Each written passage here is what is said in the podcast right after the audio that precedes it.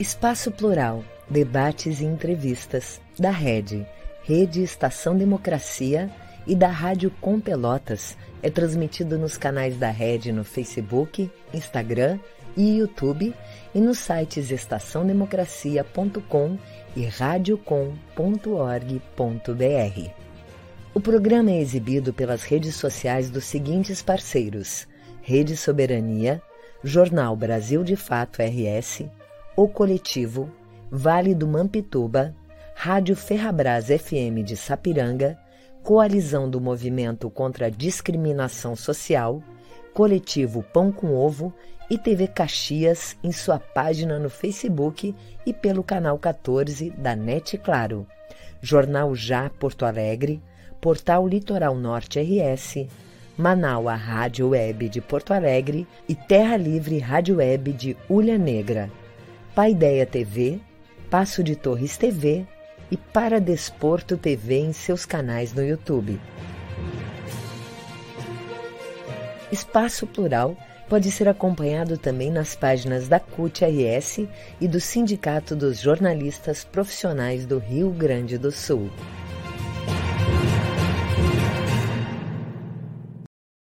Olá, boa tarde. Eu sou a jornalista Clarissa Henning, da Rádio Com Pelotas. Muito boa tarde, eu sou o jornalista Solon Saldanha, da Rede Estação Democracia.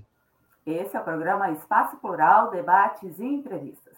Nós estamos com você de segunda a sexta-feira, sempre das duas às três da tarde.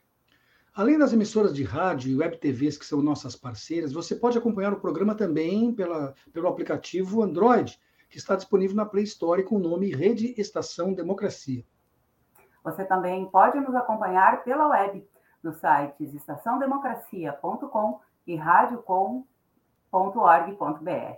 Além disso, ainda no Facebook, Instagram e YouTube, tanto da rede Estação Democracia quanto da Rádio Com Pelotas. Se inscreva nos nossos canais, ative as notificações e assim você estará curtindo as nossas transmissões e também nos apoiando, ajudando a diversificar um jornalismo democrático. E nós, do Espaço Plural, queremos registrar a nossa tristeza com a morte da grande artista Elza Soares, tanto pela grandiosidade do seu trabalho, quanto pelo significado de Elza para o movimento negro e para o movimento feminista. A cantora morreu ontem, aos 91 anos. Uma grande perda para todos nós.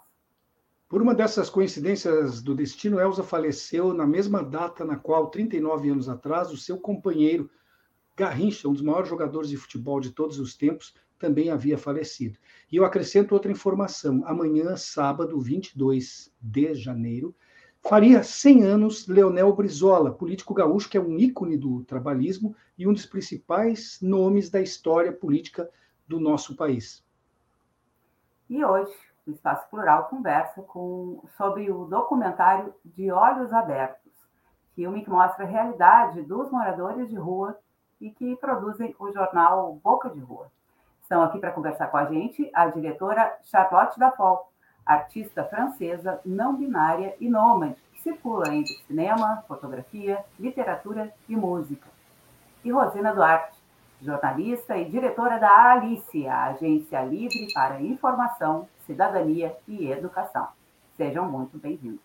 Sejam muito bem-vindas ao Espaço Plural de hoje. Obrigada. Começando então, obrigada. Começando então a nossa conversa, como é que nasceu a ideia do filme e como ele está sendo recebido pelo público e pelos festivais? Vamos começar com a Charlotte, por favor. É, oi, boa tarde. É, então, a ideia do filme, ela, ela nasceu direto do próprio grupo, na verdade, né, do, do jornal Boca de Rua. É, eu eu mesma participo do jornal já faz mais de, de 10 anos, assim, então é, já nas próprias reuniões de conteúdo do jornal, de, de redação, né, é, o pessoal vinha direto, assim, com esse, com esse desejo, né, expressava esse desejo de fazer um filme sobre, não só sobre a história do jornal, mas também sobre a vida na, na rua como um todo, né, sobre a, as experiências deles, sobre, enfim, as histórias deles e tudo que eles enfrentam no dia a dia, né. Então, essa ideia vinha sendo conversada assim e conversado e só demorou para acontecer por causa da falta de, de financiamento mesmo, né? No início eu tentei fazer um projeto, conseguir um financiamento um pouco mais formal, fazer mais com uma equipe maior e tal. E isso acabou não acontecendo. Então, afinal, a gente, a gente fez assim do jeito que, que deu para fazer, assim, uma câmera e vamos, assim. E enquanto a, a, a, a carreira do filme né, em festival, como se diz, uh, ele foi. Bom, o filme ia estrear em março de 2020, então, uh, junto quando começou a pandemia, na verdade. Então, ele ficou é, nesse circuito virtual durante esse tempo todo, né?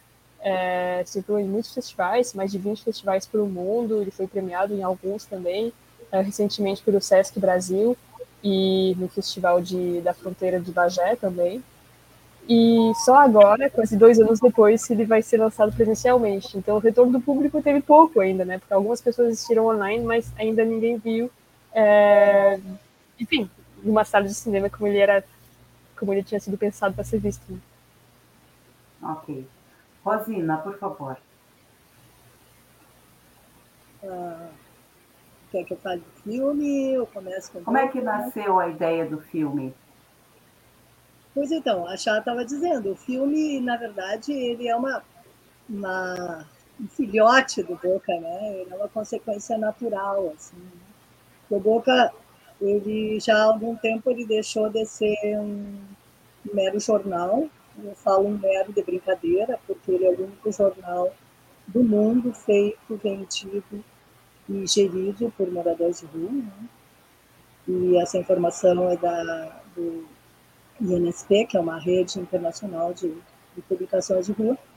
Mas o Boca, eu acho que ele ultrapassou já essa barreira de ser um veículo de comunicação né? e se tornou uma rede de comunicação, se tornou um movimento, se tornou a quebra de um, uma lógica social né, nossa, que relega populações, não só dos moradores de rua, mas várias populações, prostitutas, presidiários velhos, né, à invisibilidade. E eu acho que o Boca ele é uma prova de que é possível, que um mundo, um outro mundo é possível. Né? Não foi por acaso que ele nasceu no Fórum Social Mundial. Né? E, e, o filme, eu acho que ele, ele tem uma incrível capacidade de registrar o conjunto da obra, digamos assim, né? Porque um jornal ele é trimestral, a gente lê, em geral as pessoas leem, se surpreendem, se encantam, é, gera uma curiosidade a respeito, modificam consciências, mas ele é um jornal, né? E o jornal a gente bota no lado e acaba até né, sendo o nicho de gato. Né? Jornal ele tem um papel muito importante, mas ele é efêmero. O filme, eu acho que ele traz esse registro é, da posteridade, né? Ele traz o que, que é realmente a alma do Boca, né? Porque ele vai além de registrar o que, que é o Boca de Rua. Ele, ele avança na, na vida do morador de rua na, na cidade. E eu acho que a, a Chá só conseguiu isso, e eu falo a Chá conseguiu porque foi ela, né? é, não sozinha, mas foi ela, porque ela tem uma proximidade é, incrível com a gurizada. Né? Dez anos de convivência é muito tempo há muito tempo na vida de pessoas que tinham uma, um, um, tempo de vida bastante curto, né?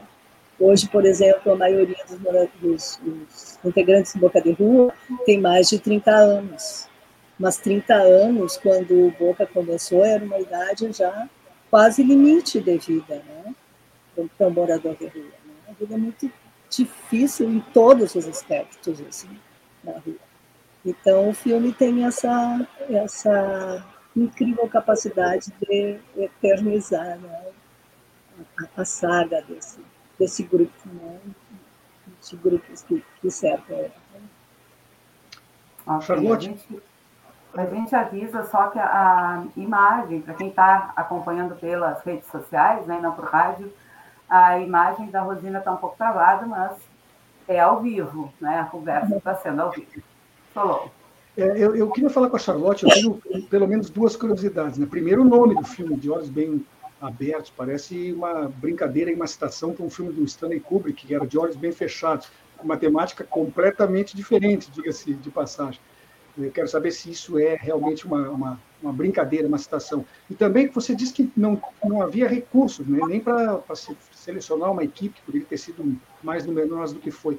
Como é que foi, então, conseguir esse restante da equipe, participação no projeto e seleção de quem entre os moradores de rua poderiam conversar? Conta um pouco dessa história para a gente.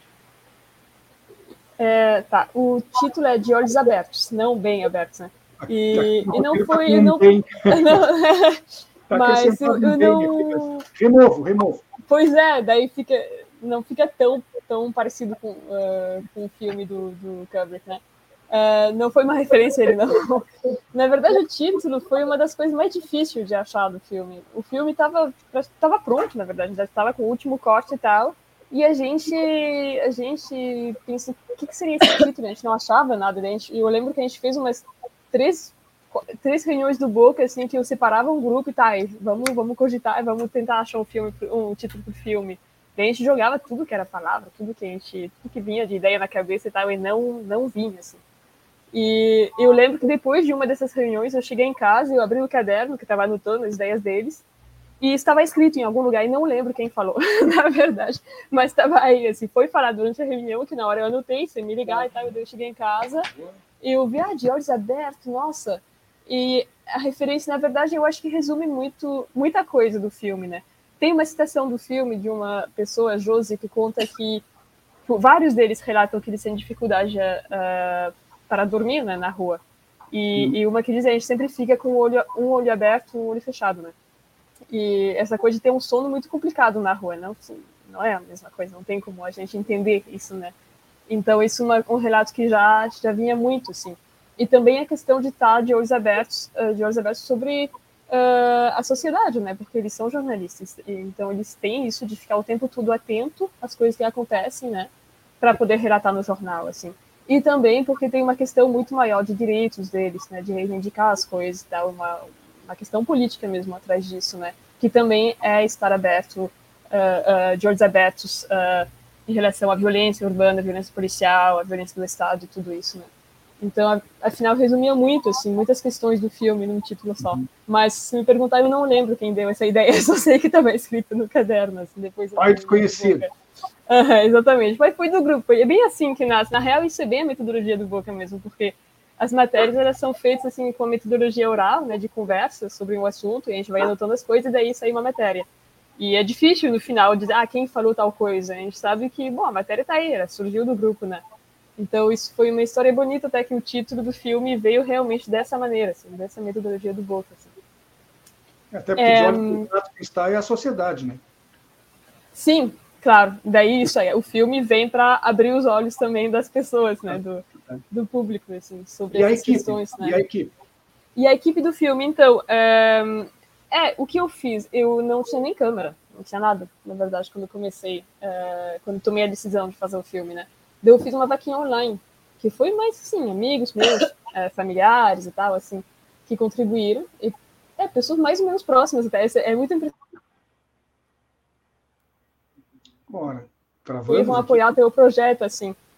E daí, é, enfim, rolou um, de comprar um equipamento usado até, é, microfone, câmera, essas coisas básicas, consegui outras coisas emprestadas, tipo um tripé, por exemplo, um amigo meu me emprestou, Uh, e de começar a filmar, assim, mas quando eu comecei a gravar, eu não tinha o dinheiro para terminar o filme. Isso era, eu não tinha noção do quanto eu não tinha esse dinheiro, assim, né? Quanto, quanto mais precisaria. Mas eu pensei, tá, vamos começar e vamos ver. E daí, durante as filmagens, uh, apareceram os projetos também de, também de audiovisual, uh, também com, com a ONG Alice, né, que é a ONG que faz o Jornal Boca de Rua, que, faz, que produziu o filme, e que daí eu consegui meio que ah, trabalhar num projeto e repassar a verba para o filme, e daí trabalhar em outro, e daí foi, foi assim, a gente foi juntando, juntando os trocados, assim, e, isso permitiu, permitiu financiar a pós-produção do filme, né, que daí sim, é, se precisou mesmo de uma equipe de profissionais, assim, para edição, para desenho de som, para o tratamento das imagens, Uh, e depois muita gente contribuiu assim uh, de forma voluntária, né? Tipo os músicos, por exemplo, uh, cederam seus direitos autorais as pessoas que vinham ajudar, ajudar, no set também, todo o pessoal da Alice, todo é voluntário, assim, para ajudar na produção. Então foi, foi realmente chamando os amigos e, e juntando os trocados, assim, se tivesse que resumir. Maravilha. Dá para fazer uma história sobre a história do um filme sobre a história do filme, né? Poderia. Perfeito. E por falar em histórias, eu queria que vocês, as duas, nos dessem, se pudessem né, contar uma ou duas dessas histórias que estão no filme para gente. É, Rosina, por favor. Uau! É difícil. É difícil escolher uma entre tantas histórias, né? Mas uh, uma das histórias que toca muito, que revela uma, uma realidade assustadora, é a história da Josi, quando ela conta durante a filmagem que ela foi estuprada é, ela estava muito doente, estava tuberculose, e com muita febre, e uma pessoa, um, um homem, né, é, estuprou ela na rua, e ela ainda alertou que ela tinha, ela era portadora de, de HIV, né, tinha AIDS, mas ele mesmo assim estuprou é, essa pessoa. E aí, por trás dessa história, tem uma situação horripilante das mulheres de rua. Né? Porque quando a gente fala morador de rua, parece que é um tecido só, entende?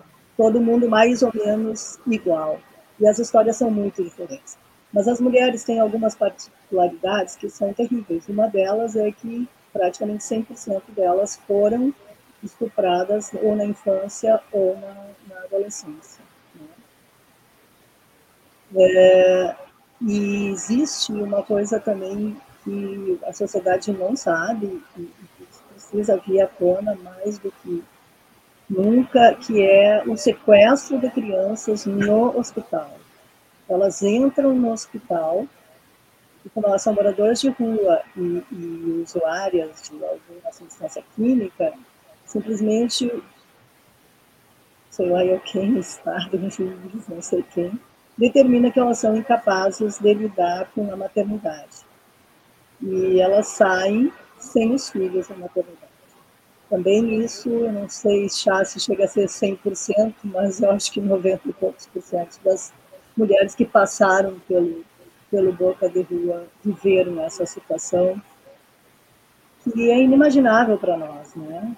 E isso também revela uma capacidade impressionante de superação, de sobrevivência, de é, de vida mesmo, assim, né, para nós que trabalhamos com eles, porque são situações tão traumáticas que eu não consigo entender como que podem ser superadas, né, é, da maneira que são.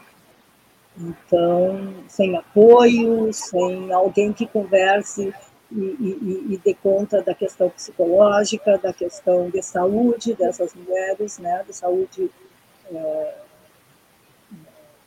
ginecológica mesmo, né? E então essa história da Jo, da Josi, quando ela conta, ela, ela não é nem um tapa na cara, ela é um soco na cara entre tantas outras que também. Né, acho que a questão de um dos cadeirantes nós, que ficou acho que 27 dias sem, sem ser sem receber o tratamento devido. Enfim, são histórias muito chocantes. Assim? Mas no meio de tudo isso tem também muita alegria, né? Tem o pessoal jogando futebol uma pelada, tem o pessoal tocando um samba, dançando, lindamente, né? Então, é como qualquer grupo humano, gente. Eu acho que isso que a sociedade não consegue enxergar, assim, né?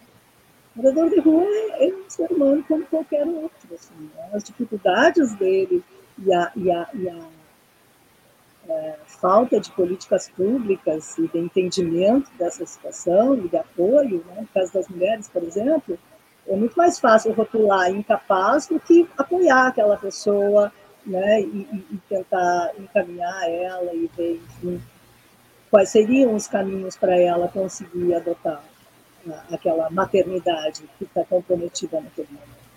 Elas sofrem muito quando perdem os filhos. Algumas delas procuram durante uma vida inteira. Né? E eventualmente acho, né? Nós temos dois casos assim de, de, de terem encontrado os filhos depois já de muito tempo. Chacote.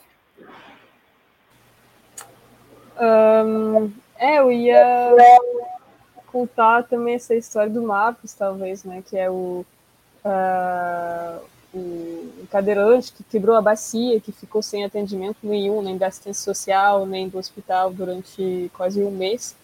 Mas o que eu lembro muito dessa história é quanto a solidariedade do, povo, do próprio povo da rua e da mulher dele foi incrível, assim, de trazer comida para ele, de montar uma, uma barraca para ele, e o quanto também ele se emociona contando isso, né?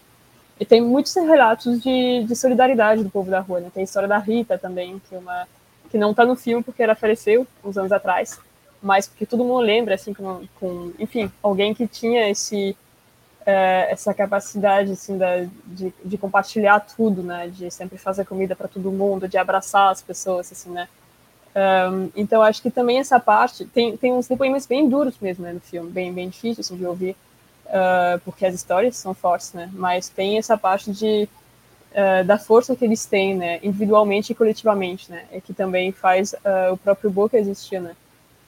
Mas enfim, eu, na real eu queria também forçar o convite para ler o jornal Boca de Rua e para que aliás pode ser comprado online hoje em dia e, e para assistir o filme que eles contam essas histórias com é, tipo, na linguagem deles eles mesmos contam, né? Porque e só reforçando aqui aqui a gente está só eu a Rosina porque enfim, por uma questão básica de acesso à internet, é difícil ter um deles participando desse programa, mas teve um convite sim, né? A gente tentou fazer isso acontecer e não aconteceu, assim, mas porque daí fica meio desconfortável a gente estar tá contando a história deles no lugar deles, enquanto realmente tem o filme para isso, tem o jornal para isso, e, e é, eu convido realmente todos vocês a, a, assistir e ler esses, essas histórias, assim, contadas por eles mesmos.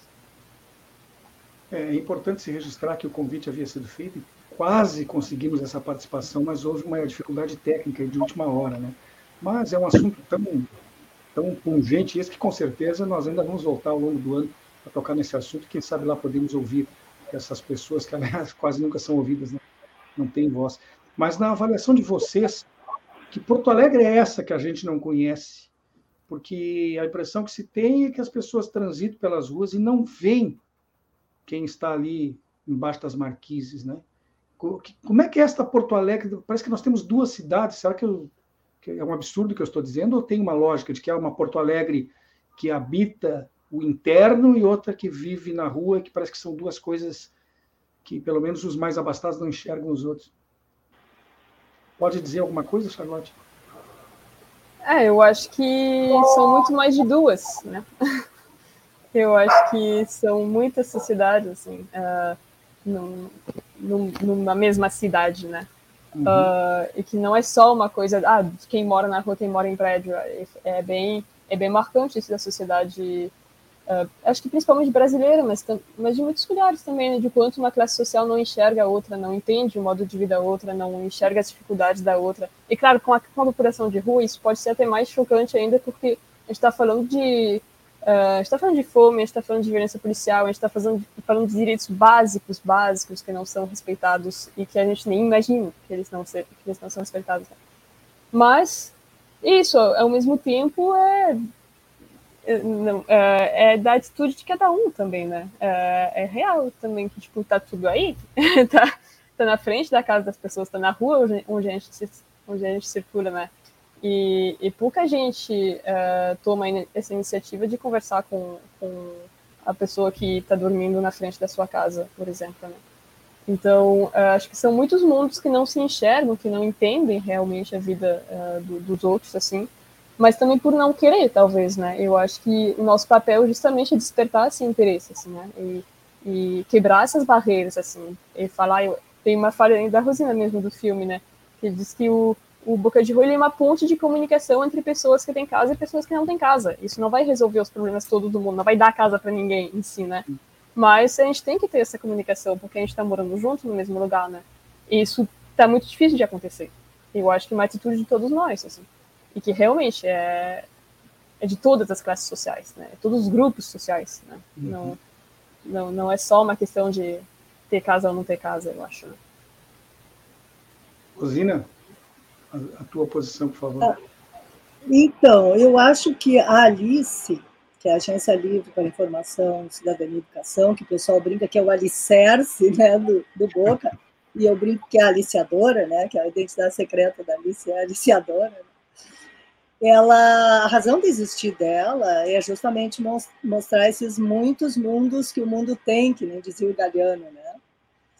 É, e, e, por isso a gente é, trabalha com vários grupos, não só o Boca, né? O Boca é o primogênito, é o mais conhecido, mas a gente trabalha com vários outros grupos que eu citei no começo produzindo sempre esses veículos que nunca são iguais, porque cada grupo tem a sua própria lógica e a sua própria uh, maneira né, de, de, de, se comunicar, acham, encontram uma maneira de comunicar, e, mas sempre com esse jeito coletivo de pensar e de transmitir para o papel.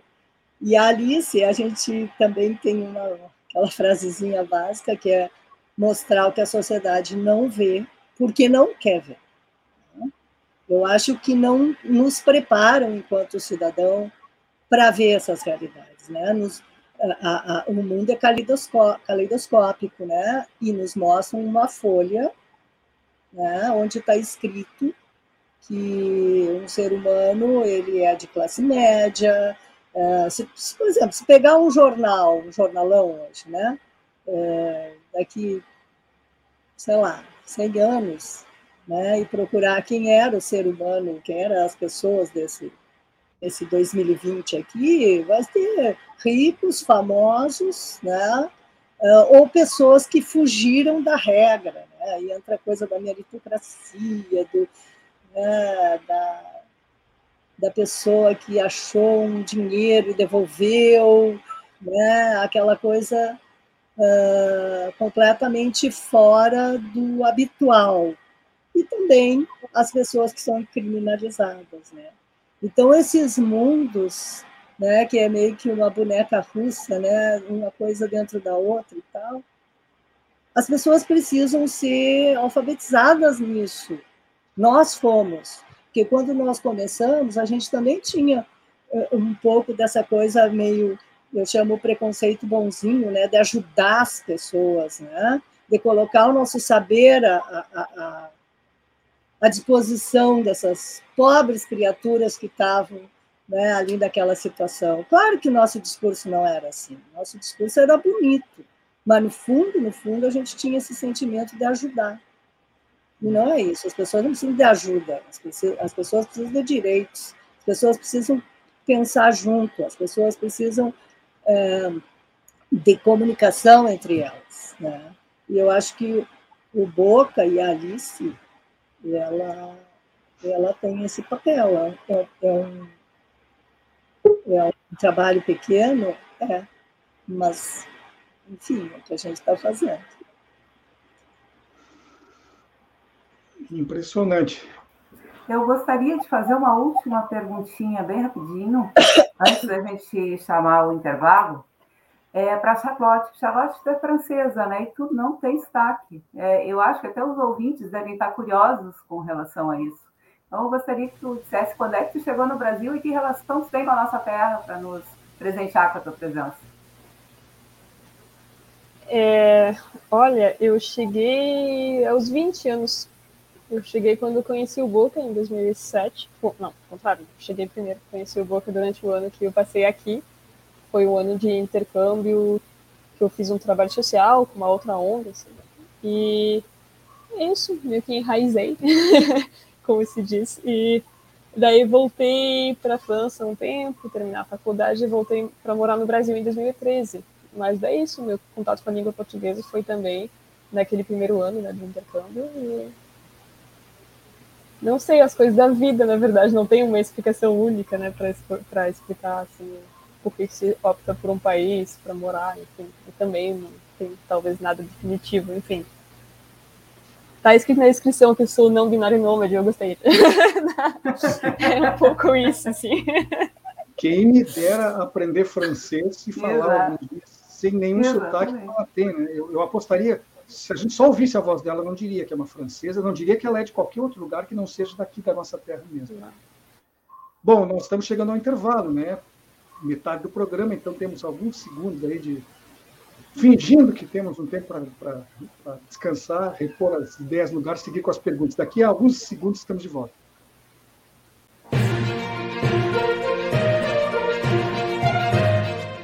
Espaço Plural, debates e entrevistas da Rede, Rede Estação Democracia e da Rádio Com Pelotas, conta com apoio da ADURG Sindical, Sindicato Intermunicipal dos Professores de Instituições Federais de Ensino Superior do Rio Grande do Sul, CUT-RS, Central Única dos Trabalhadores do Rio Grande do Sul, e da Cressol, Cooperativa de Crédito.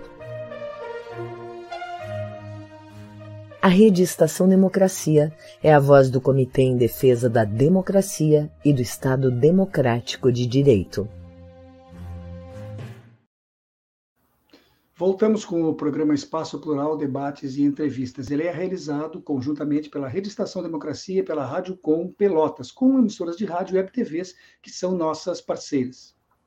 Lembre que você pode mandar os seus comentários, dicas, sugestões aqui pelo nosso, nosso chat nas redes sociais: Facebook, YouTube, Instagram, tanto da Rede Estação Democracia quanto da Rádio Com Pelotas. Se inscreva nas nossas redes, ative as notificações e curta a transmissão. Assim você participa e constrói o espaço plural junto com a gente. Hoje nós recebemos aqui a diretora de cinema Charlotte Dafon, artista não binária e nômade que circula entre cinema, fotografia, literatura e música, a francesa mais gaúcha de todos os tempos, e também Rosina Duarte, jornalista, diretora da Alice, Agência Livre para Informação, Cidadania e Educação. A pauta do nosso programa de hoje é o documentário De Olhos Abertos, filme que retrata a vida dos moradores de rua que produzem o jornal Boca de Rua aqui em Porto Alegre.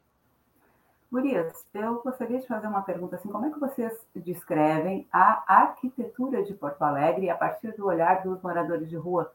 Claro, né, não para falar por eles, mas a percepção de quem trabalha com este público. E também, aí já aproveito para encaixar mais uma pergunta, que saberes são necessários para sobreviver nesse asfalto? Por favor, Rosina. Eu não entendi a tua pergunta, deu uma, uma cortada aqui para mim. É, como é que tu avalia a arquitetura de Porto Alegre para os moradores de rua, certo? E a por outro lado, isso, a arquitetura. Como é que como é que a cidade recebe, né, ou trata esses esses moradores, inclusive pela arquitetura da cidade? Isso é uma coisa, né? Quais são os problemas da capital com relação a esse, a esse público? É, a gente fala dessa arquitetura violenta com relação às pessoas que moram na rua, né? Eles são esses paralelepípedos invertidos que se botam embaixo dos viadutos, por exemplo, é, né, é uma forma de espantar quem mora na rua. Isso por um lado. E por outro lado, então, quais saberes são necessários para que essas pessoas sobrevivam na rua, nas ruas de Porto Alegre, por favor?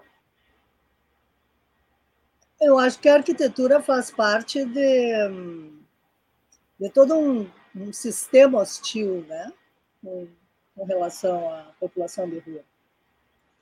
Uh, existem bancos de praça que se botam ferros no meio assim para as pessoas não deitarem. Então toda a arquitetura, tudo, nada uh, acolhe, não só moradores de rua, mas, uh, mas as populações que não estão integradas a esse sistema que é considerado, entre aspas, normal. Né? E existe aquela coisa que chamamos de gentrificação, que é empurrar todos os, os cidadãos problema, novamente, né, com esse destaque irônico, para longe, né, para te tirar dos teus olhos, dos olhos da cidade. Né? Mas a população de rua é rebelde por natureza nesse sentido e se, se apresenta assim, aos olhos da população ao longo desses 21 anos de formas muito diversas, né? muito diferentes. Existia inicialmente os mocós, depois embaixo das abas, hoje tem as, as cidades de lona, né? Então as pessoas elas cavam o seu espaço é, e não se submetem a isso. Agora, dentro disso, dentro dessa hostilidade que, que, que cerca a população de rua, é, uma coisa assustadora é que aumentou muito a violência, tanto em quantidade quanto em uh, formas de violência. Né? Quantidade, diversidade de violência, né? porque antes era a polícia e os moradores de rua. Quando a gente começou, botavam todo mundo no paredão, inclusive nós. Né? E era isso. Né? A polícia batia, torturava, né? torturas muito semelhantes às torturas políticas na época né? da, da. Uh, e depois isso foi se, se, se diversificando. Então, a brigada se tornou mais violenta, a guarda municipal se tornou violenta, a população, as milícias surgiram assim logo após a eleição do Bolsonaro, foi uma coisa horrível, assim, o pessoal vinha com, com é, arame farpado, incendiava barracos, foi um horror, assim, né? E, e a população mesmo, assim, né? Quando começou a, a pandemia, uh, a gente perdeu o local onde aconteciam as reuniões do Boca de Rua, que era a Escola Porto Alegre, maravilhosa, parceiros incríveis, mas a, a, a Secretaria de...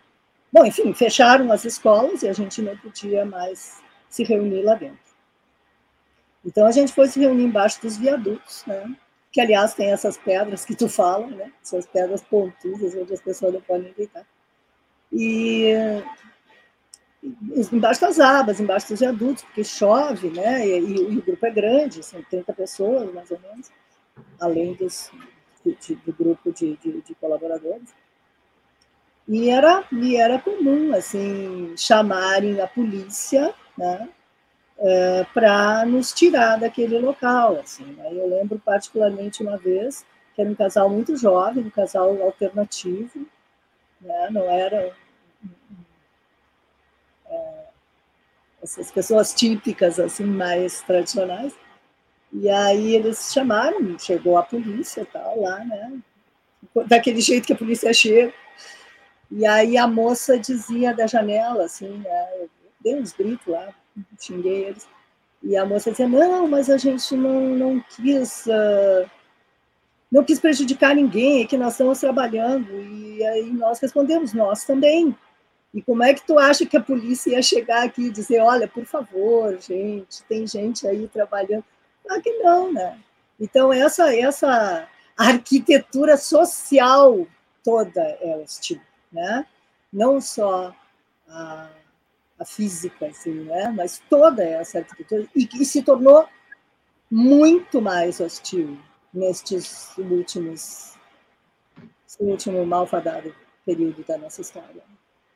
E as, quanto à, segunda pergunta, eu não sei, depois de 20 anos, eu não sei. Eu, eu realmente não sei como é que as pessoas sobrevivem e como é que as pessoas ainda são alegres, são tão afetivas e são tão solidárias. Eu acho que a, a, chamou atenção para uma coisa muito importante, que é justamente isso, né? Esse mais solidariedade, assim, o carinho, assim. Uma das coisas bem difíceis que foi na pandemia foi a gente, quando a gente começou a cuidar o grupo, né, ter, ter os cuidados dentro do grupo, e aliás, faço questão de chamar a atenção que nós não tivemos nenhuma morte por Covid durante esses dois anos. Né. É, mas uma das coisas mais difíceis foi não se abraçar. Porque o afeto, eu acho que ele é um elemento super importante do bom. Né?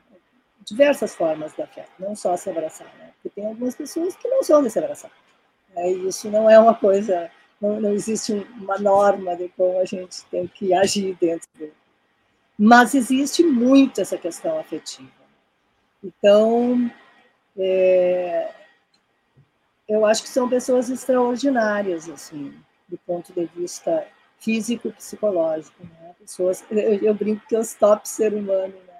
que a gente não resistiria metade do que eles resistem, né? Então, eu não me atrevo a dizer que atribuições são essas, assim, que eu realmente gostaria de saber, sei. Charlotte, por favor. até citar umas coisas do filme, né, sobre essa questão da arquitetura, assim. É, a gente, eu já já tinha eu já tinha um certo olhar assim sobre as calçadas de Porto Alegre, que são muito irregulares, né? Eu acho que talvez quem nasceu na cidade não perceba assim, mas quem chega na cidade é, é engraçado até porque meio que cada, é, principalmente no centro, na cidade de Baixa, cada prédio, cada casa meio que cuida da sua da frente, né? Da casa na calçada. Então tu passa numa calçada assim num quarteirão só e tem tem tudo que tipo de uh, o paralelepípedo, asfalto, enfim. E e daí eu já estava querendo filmar isso. Isso me interessava, assim, sobre a cidade de Porto Alegre, sobre essa arquitetura um pouco anarquista, até, sabe? E só que quando eu comecei, é, uma das primeiras entrevistas que eu fiz foi é, do Marcos, que é justamente esse cadeirante que eu citei já no, no na outra resposta. É, que a primeira coisa que ele foi olha, tu viu as calçadas de Porto Alegre, tu viu que tá cheio de buraco, tu viu que tá totalmente irregular, que não dá nem para andar nessas calçadas, assim. E daí comecei a pegar outro viés, daí comecei a filmar os buracos mesmo. e como as pessoas caminham, assim, evitando os buracos o tempo todo, assim, que para mim reflete, tipo, é, um, é uma metáfora um pouco da, né, da gente não, da gente evitar os problemas e o que nos incomoda na vida, né, olhar para isso, assim, em vez de resolver, assim, assim, em vez de cobrar dos poderes públicos, né. Então, quanto isso é naturalizado, assim, que a calçada tá cheia de buraco, tá totalmente irregular, e que tem gente que consegue lidar com isso e gente que não consegue. E ninguém se importa, assim, sabe? Uh, então, isso para mim é uma hostilidade, uma hostilidade grande. E outra coisa que eu comecei a filmar também são justamente todas, uh, todos esses detalhes que também a gente não percebe quando não precisa sentar ou deitar na rua, mas que na verdade são grades, é, ferros, é, paralelepípedos invertidos, coisas assim para ninguém poder sentar e deitar. E isso é, é, é não só para quem está em situação de, de rua, né, mas Uh, enfim, qualquer pessoa precisando sentar na rua, tu vai na cidade de baixo, hoje em dia é difícil, porque nem, nem banco tem, na verdade, né? E menos ainda à beira de uma janela para poder descansar um pouco, assim, porque tudo isso está cheio de grade, está feito para ninguém poder descansar ali, assim. Então, essa é uma hostilidade para todo mundo, e que, claro, afeta muito mais uh, quem passa mais tempo na rua, quem não tem casa para dormir à noite, né? Então, essas coisas eu comecei a, a enfim, a filmar, mas. Uh, uh, as, coisas, as, coisas, aparecem no filme, mas eu também acho isso legal, que foi uma, uh, uma reflexão em conjunto, uma ideia assim que foi pensada, conversada né, antes de aparecer no filme. Assim. Um, e sobre o, a, a, sabedoria que eles têm também, eu acho que eles poderiam falar mais sobre isso, né, mas é, tem essa questão da ruaologia, né, que foi um termo inventado no, no Boca de Rua. Né, eles dizem que todos são doutores em ruaologia, que é verdade, assim, uma, um, assim, um saber a qual a gente não tem acesso e não entende, assim, né? E que vale sim perguntar e escutar eles sobre isso. Como é que se sobrevive na rua, assim? É, a gente não tem essa noção. Eles são doutores nisso, porque eles estão há bem mais de 10 anos estudando o assunto e vivendo, vivenciando esse assunto, né? Então, é por isso que o Boca de Rua é tão rico no seu conteúdo, que sim, vale a pena não só comprar para apoiar, mas dar uma lida, assim, porque é cheia de verdade, assim, de coisas que a gente não uh, que, enfim, a gente, a gente não. verdade, as, as quais a gente não tem acesso, né? Por, por nós, tipo, a gente que mora, que a vida toda mora no prédio, a vida toda teve comida na mesa, né? Eu acho que por aí. Bom, vamos deixar claro aqui que nesse curso em que eles são doutores, eu não passaria no vestibular. Né? Não ia conseguir chegar nem, nem na, na graduação, imagina no doutorado. E, e, e dentro do, do, da feitura do jornal, o processo de construção do jornal, Rosina, como é que foi uh, ensinar, que daí teria que ser feito isso, e preparar para que eles assumissem essa posição, para baterem as fotos, para prepararem os textos, como é que, que, foi, que foi feito esse aprendizado das rotinas do que é o jornalismo para o pessoal da rua? Conta para a gente um pouco, por favor. Vou contar. Só, só queria lembrar uma coisa ainda sobre arquitetura, só, só um dado, assim, que existem 40 mil imóveis desocupados em Porto Alegre. Isso é um outro dado interessantíssimo, assim, né? quando a gente pensar quanto, o tamanho da população de rua e das pessoas que não têm casas, assim, e e a arquitetura da cidade o que poderia oferecer né? de possibilidades. Bom, sobre o jornal, uh, existe uma palavra para mim que ela define toda a saga, uh, digamos, jornalística do Boca de Rua, que é Juntos. Né? Quando a gente chegou na Praça do Cachorrinho, lá na Rosário, em frente ao Rosário, tinha um grupo bem pequeno ainda de, de jovens, muito jovens, assim, que tinham sido criados na rua. Na época existia um, número imenso de, de, crianças de rua, né? Só na rodoviária eu acho que tinha mais de 40, assim, eles dormiam todos embolados, assim, para se aquecer. Nas bocas, na, na, na, nas bafo quente, né? Que é onde os restaurantes também sempre tinha criança e tal. Existiam grupos muito grandes de crianças pela rua. Assim. E a gente começou com um grupo na Praça do Cachorrinho e a gente não sabia o que fazer, na verdade. Né? E isso foi a melhor coisa do mundo, assim, porque aí a gente foi junto com aquele pequeno grupo, seis pessoas, nós fomos pensando o que, que era possível. E e aí, nessa, nesse processo, se, se, se decidiu que esta ponte de comunicação seria um jornal, sim. Foi um susto, porque da onde que tu tira dinheiro para imprimir um jornal e fazer um jornal com pessoas que são, como eram aqueles seis analfabetos funcionais. Eles tinham, inclusive, sido alfabetizados por uma professora chamada Deirdre, mas não tinham o hábito né, de escrever e de registrar as suas, as suas vivências, né, a riqueza das suas vivências e a riqueza da linguagem. Existia uma diferença entre uma e outra, existia uma diferença muito grande. E aí a gente ficou num, num dilema, né? Faz o quê? Faz o quê? Na época era eu e uma outra jornalista chamada Clarinha Glock. E começamos a conversar e conversar e conversar e conversar, e lá pelas tantas, é, nós, a gente se deu conta que tinha uma matéria de abertura pronta. Porque ao relatar ah, os fatos, né, é, tinha saído uma, uma matéria, né, uma matéria de abertura. É, porque, claro, se a gente pensar assim, de uma maneira muito simples, né, a gente faz notícia o dia inteiro, né? Se tu, se tu assiste um acidente, tu não chega assim, pois é, eu saí de manhã, tomei banho, tomei café. Então, tu diz, eu vi alguém morrer na minha frente hoje. E a partir daí, tu constrói aquele fato.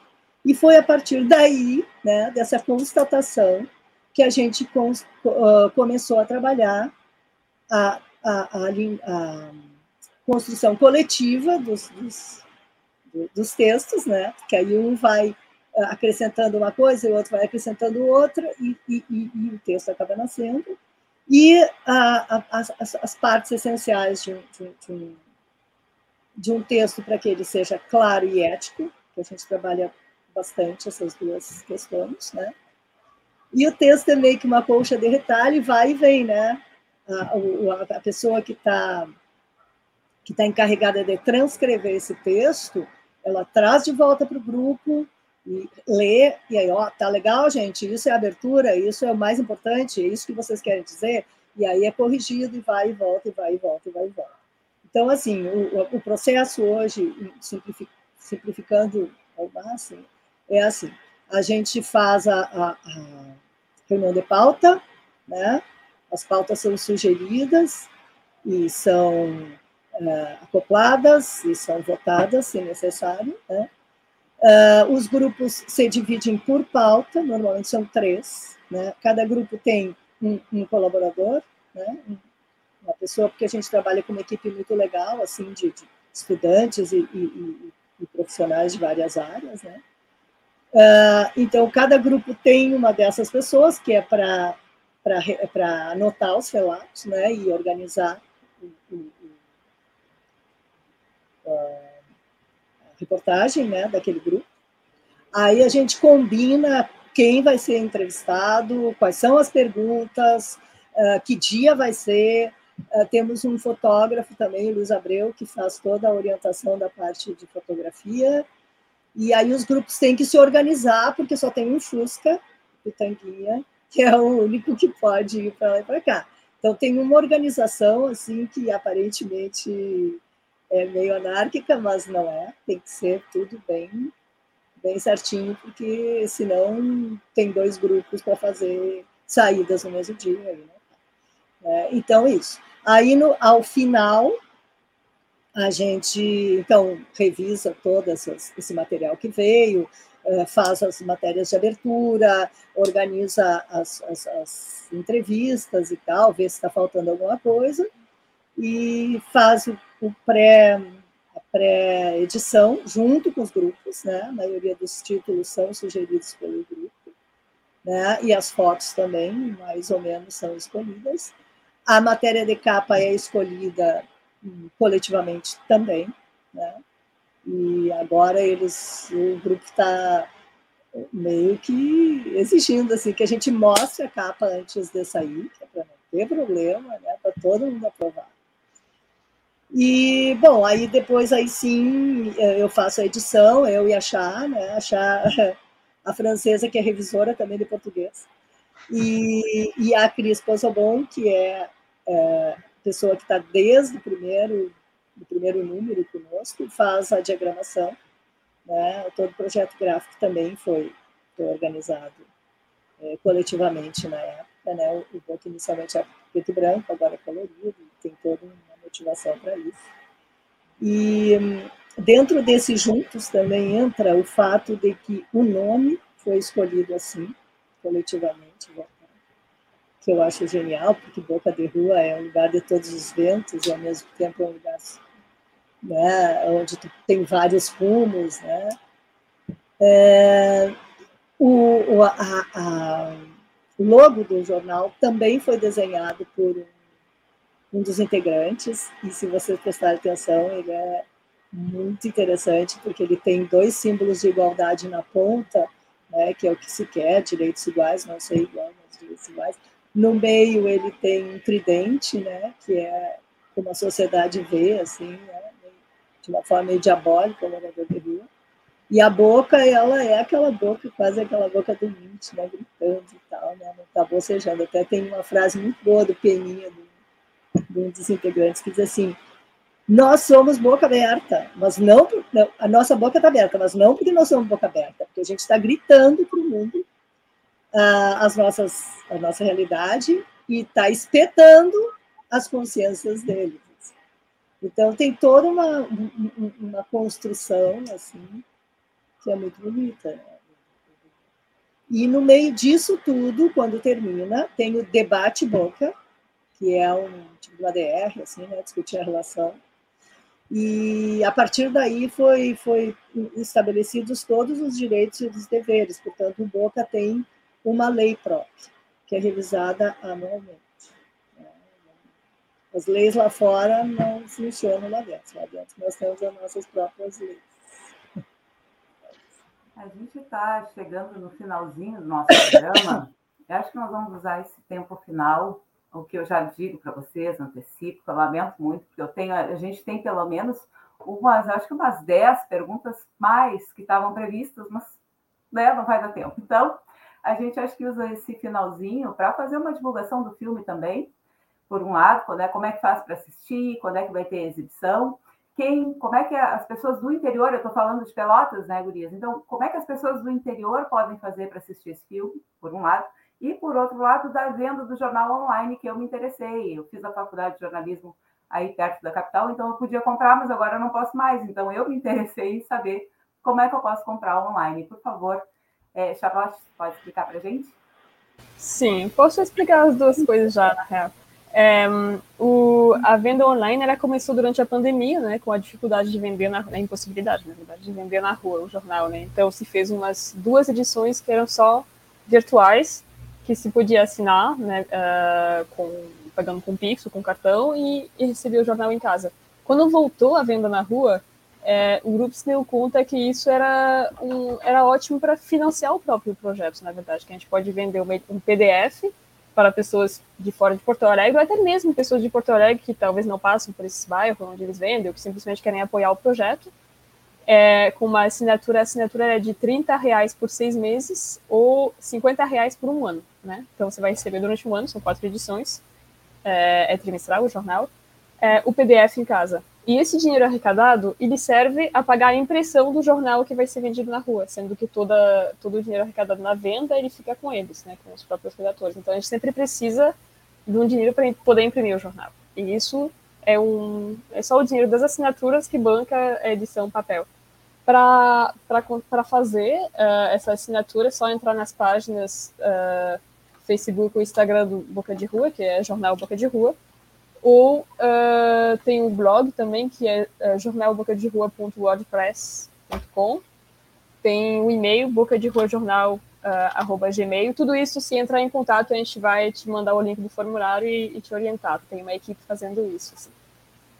Um, então, isso, e qualquer apoio igual, né? Mesmo quem, uh, enfim, mora na cidade de baixo sempre compra o jornal, pode fazer um Pix para apoiar a ONG e apoiar o projeto para ajudar esse financiamento do, uh, da impressão. É, sobre o filme, então, vai ter três sessões agora de lançamento em Porto Alegre. A primeira é amanhã, dia 22, é, sábado, na Casa de Cultura, Mário Quintana, é, numa sala de cinema, na Cinemateca Paulo Amorim, às 7 horas. É, Quinta-feira vai ter outra sessão no Maracaiá, que é um espaço menor, que é um espaço cultural independente, é, que fica bem perto da Redenção, Maracaiá, com K, se puder também, é, na Vieira de Castro, 133 vai ser quinta-feira, dia 27, às 8 horas. É, e depois, dia 29, que é o próximo sábado, vai ter uma sessão ao ar livre, é, num espaço bem grande e aberto, que é o Museu de Porto Alegre Joaquim Felizardo, que fica na Cidade Baixa, na João Alfredo. As três sessões são gratuitas, as três sessões vão ter participação é, de integrantes do Boca de Rua para debater depois do filme, debater, conversar, enfim, é, banquinha para comprar o jornal e várias atrações assim, né? Então, essas são as sessões de lançamento. Uh, depois disso, a gente pretende fazer outras sessões em outros espaços, mais, uh, mais periféricos também, mais fora da cidade. O filme também está no circuito do SESC, então durante um ano ele vai circular também no SESC, do, principalmente no Rio Grande do Sul. Mas eu queria deixar também uma chamada aí que tipo, qualquer espaço coletivo, cineclube, universidade, escola, querendo passar o filme, é só entrar em contato com a gente no deolhosabertos.com ali tem um formulário assim, eu quero assistir o filme em casa, ou então eu quero organizar uma sessão, que a gente ajuda a organizar essa sessão, a gente disponibiliza o filme sim, porque a gente mais quer que ele seja visto, né? Então, qualquer espaço de pilotas, de qualquer outro lugar, assim, querendo é, juntar umas cinco pessoas para assistir o filme, ou mais, fazer um evento junto com isso, fazer um bate-papo virtual depois, tudo isso a gente tem disponibilidade, né, e, e, quer ajudar a organizar isso. Então, é só entrar em contato mesmo, pelas redes também, rede do filme, de olhos abertos o filme, tanto no Instagram quanto no Facebook, tudo isso a gente é bem rápido para responder. Assim. É, acho que é por aí. Ok, Gurias. Então, hoje a gente conversou aqui sobre o documentário de Olhos Abertos, filme que mostra a realidade dos moradores de rua que produzem o jornal Boca de Rua. Estiveram com a gente a diretora Charlotte Dafol, artista francesa não binária e nômade, que circula entre cinema, fotografia, literatura e música, e Rosina Duarte, jornalista e diretora da Alice, a agência livre para informação, cidadania e educação. Muito, muito obrigada pela presença aqui no Espaço Plural. Eu também quero agradecer e lamentar que só foi apenas uma hora de um programa, por isso que no começo a Clarice se enganou e disse que iria até às quatro. Eu acho que ela já estava com uma premonição de que seria tão bom o trabalho que nós não íamos querer encerrá-lo no horário certo. Muito obrigado mesmo, Charlotte, muito obrigado mesmo, Rosina. Aprendi demais e quero que isso tenha muito sucesso aí, tanto Boca de Rua, que eu compro, há muito tempo eu compro, e como também o filme agora, que precisa ser visto, revisto, divulgado, isso é realmente muito importante. Repito esse agradecimento e também quero convidar a nossa audiência para que acompanhe o programa Bom Dia Democracia, com Paulo Tim e Babton Leão, ele vai ao ar aqui pela rede de segunda a sexta-feira, sempre às 8, entre as 8 e as 9 horas da manhã.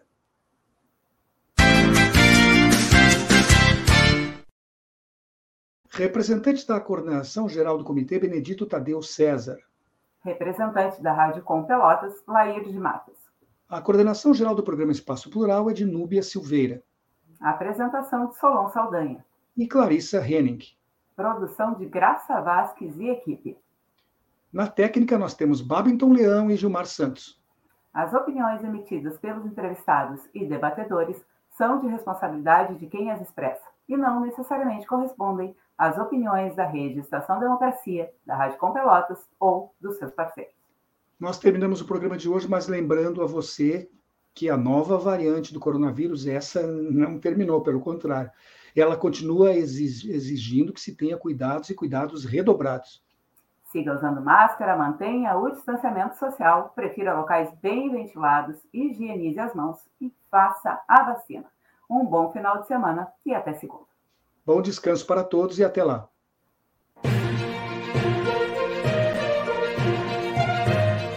Espaço Plural, debates e entrevistas da Rede, Rede Estação Democracia e da Rádio Com Pelotas é transmitido nos canais da Rede no Facebook, Instagram e YouTube e nos sites estaçãodemocracia.com e radiocom.org.br.